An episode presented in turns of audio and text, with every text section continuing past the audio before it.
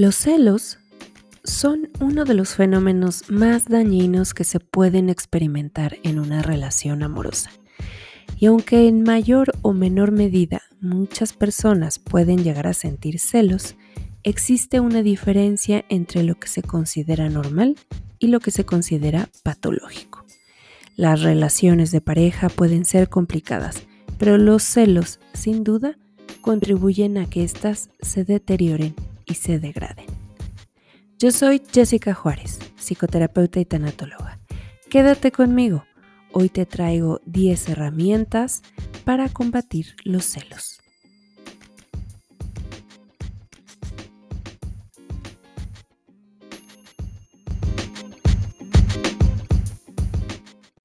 Los celos no discriminan. Nos pueden tomar por sorpresa sin importar nuestra edad, economía, nivel educativo y género. No se anuncian, nos toman por sorpresa y nos roban la paz mental. Se trata de una emoción que como maleza en el jardín crecerá, se expandirá y arruinará el paisaje si no nos ponemos las pilas. Y no solo eso, pues también causan un gran dolor y sufrimiento tanto para la persona celosa como para la celada. Cabe mencionar que los celos no son exclusivos de la pareja, sino que también se presentan cuando se teme la pérdida de estatus, de atención, de afecto y sucede en relaciones laborales, de amistad, familiares y cualquier otra variante en el medio social, por lo que todos hemos experimentado celos al menos una vez en la vida. Si crees que tú estás actuando de manera celosa y que esto está afectando a tu relación, es necesario que pongas freno a tu conducta antes de que la situación entre en un círculo vicioso. Ponerle fin es prioritario, ya que los celos son el paso a las emociones más perturbadoras que como seres humanos podemos llegar a experimentar. Es decir, no solo nos traerán malestar y tristeza, sino que pueden llevarnos de la mano al odio, el rencor, la ira, el deseo de venganza e incluso hasta el deseo de morir o matar. Es por todo esto que hoy quiero darte 10 herramientas para evitar los celos.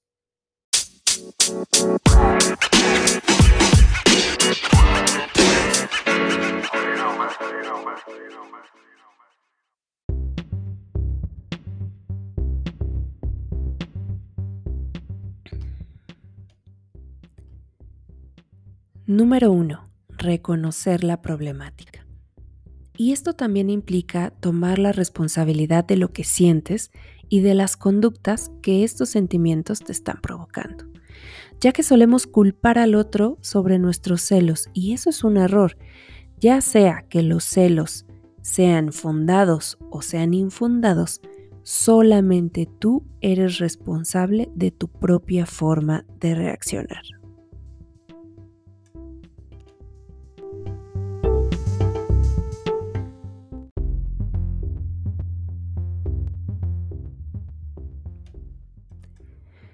Número 2. Superar experiencias previas. Todas las experiencias que has vivido desde que naciste se han acumulado en ti, seas consciente o no de ello, lo que termina afectando la forma en que reaccionas ante determinadas situaciones. Es por ello que si sufriste engaño, infidelidad y traición en el pasado, estarás cargando una predisposición y un temor internalizado basado en esas experiencias que te provoca tendencia a vivir en un temor constante a volver a pasar por lo mismo. Sanar esas viejas heridas será indispensable para poder vivir nuevas y mejores relaciones.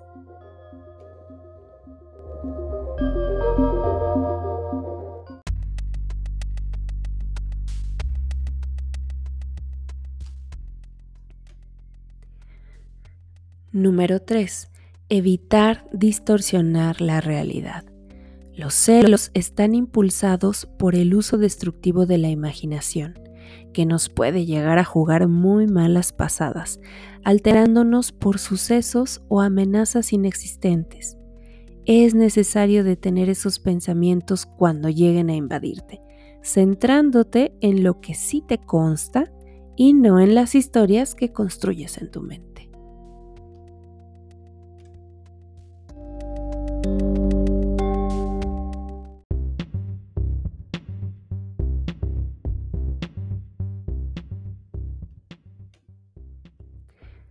Número 4. Fortalecer tu autoestima. Liberarse de los celos requiere que te aceptes y te ames tal cual eres, pues la autoaceptación y el amor propio evitarán que sientas la necesidad de ser reconocido, aprobado y valorado por los demás. Si no fortaleces este aspecto, entonces estarás otorgando poder a los otros para manipularte a través de su rechazo y su aprobación.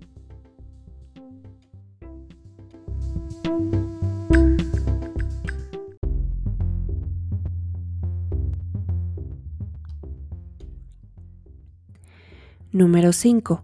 Evitar poner trampas y pruebas. Intentar poner a prueba a tu pareja puede resultar muy desgastante, además de que nunca será suficiente y te verás en la necesidad de estar comprobando constantemente su lealtad. Tampoco es recomendable intentar provocarle celos a manera de desquite o para probar algún punto en tu mente, pues todo esto no te hará sentir mejor ni ayudará en nada a tu relación. Por el contrario, podría ser muy contraproducente.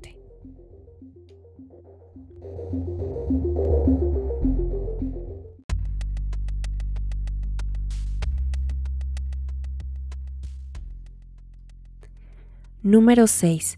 Aprender a confiar. La buena salud de la relación se basa en el respeto y la confianza mutua. Por eso, es necesario que dejes a tu pareja disfrutar de su propia vida con normalidad.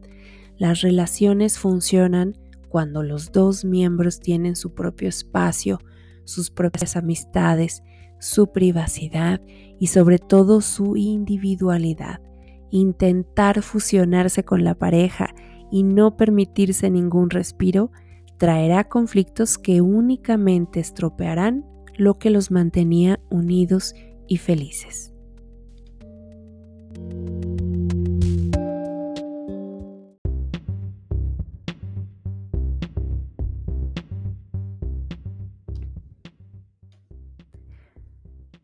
Número 7. Replantear acuerdos. El compromiso de la fidelidad en la pareja suele establecerse desde el noviazgo. Sin embargo, solemos dar muchas cosas por sentadas sin atrevernos a conversarlo, lo que puede llevar a problemáticas futuras por la falta de claridad respecto a qué está permitido y qué no fuera y dentro de la relación. Mientras más pasa el tiempo y el vínculo se formaliza, más importante es determinar en conjunto las reglas sobre las que regirán la relación. A mayor claridad, menor probabilidad de conflicto, pues los celos son la respuesta a la transgresión de dichos acuerdos. ¿Has dado por hecho una regla que nunca se habló?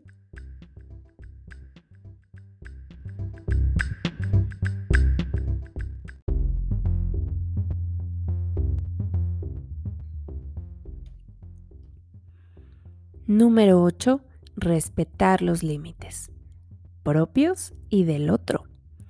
Con o sin acuerdos previos, es importante entender que tu pareja no es de tu propiedad, ni tú de la suya, lo que significa que hay límites que debemos respetar y hacer respetar respecto a la individualidad de cada uno.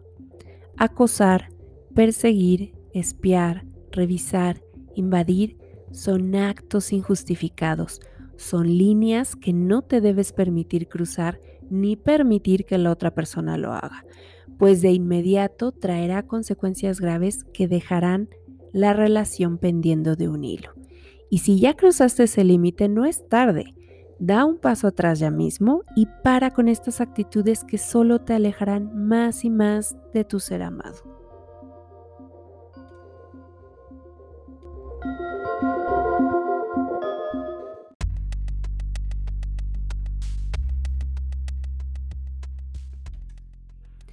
Número 9.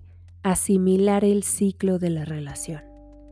Entender que todo inicia y todo termina es un paso difícil pero necesario para ir trabajando con tu ansiedad y tu miedo por ser reemplazado.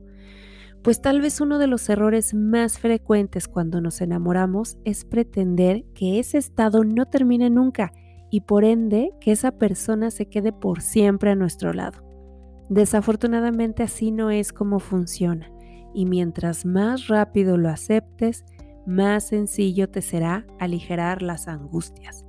La idea no es que te pongas en modo pesimista o que sufras por anticipado por la futura e inevitable separación, sino que comprendas que eventualmente pasará como todo en la vida, por lo que aferrarse con uñas y dientes no es la respuesta.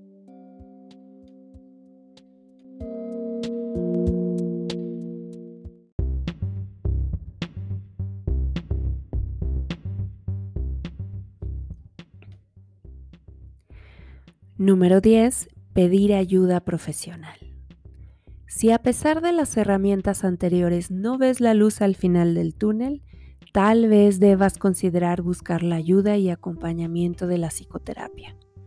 Pues padecer celos y no trabajar en ello podría llevarte a una patología psiquiátrica llamada celotipia, en la que se ve afectado el funcionamiento de la persona en prácticamente todos los ámbitos de su vida cotidiana es decir, te desconecta de la realidad. Recuerda que no tienes que hacer esto por tu cuenta si la situación ya te ha sobrepasado. Y aunque la experiencia de los celos es individual, lo que es un hecho es que no importa cuándo, dónde ni con quién estés sintiendo celos, en todos los casos se trata de una respuesta cargada de motivos ocultos, asuntos y heridas previas no resueltas. Si quieres una consulta conmigo, reserva tu cita en mi sitio web. Será un gusto para mí acompañarte en tu proceso personal.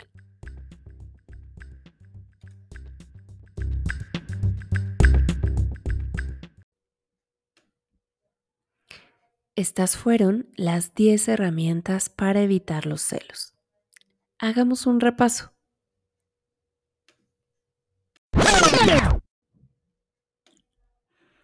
Número 1 reconocer la problemática.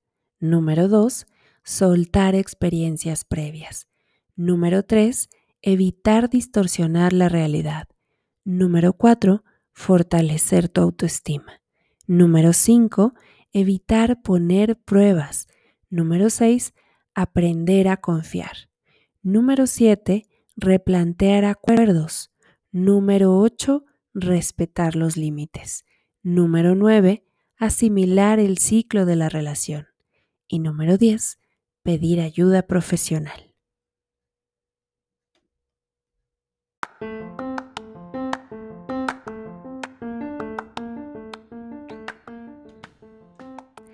En conclusión, los celos pueden hacer mucho daño tanto a quien los padece como a la persona celada, causando no solo sufrimiento, sino el desgaste de la relación que finalmente terminará por perder a tu ser amado.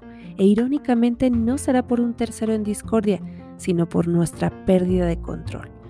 Mucho dependerá de la visión del mundo que tengas, de lo que tengas preconcebido como amor, de lo que entiendes que debe o no ser una relación amorosa, de lo que aprendiste en casa con el ejemplo de padres, tíos y abuelos así como de viejas heridas de rechazo que en muchos casos ni siquiera recuerdas o al menos no tienes tan presentes. Los celos no son muestra de interés, ni son una prueba de amor. Tu estancia en esta vida te da la oportunidad de disfrutar muchas experiencias maravillosas. No permitas que se desperdicien pasiones perturbadas por causas ilusorias que te tengan prisionero e infeliz. Tú mereces más.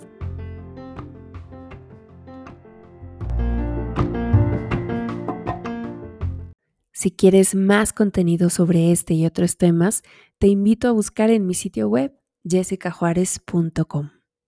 Si este episodio fue de ayuda, compártelo con más personas. Y si hay algún tema que te gustaría que abordara, estaré feliz de escuchar tus peticiones. Yo soy Jessica Juárez y esta fue mi caja de herramientas. Gracias por ser y estar. Te espero la próxima semana.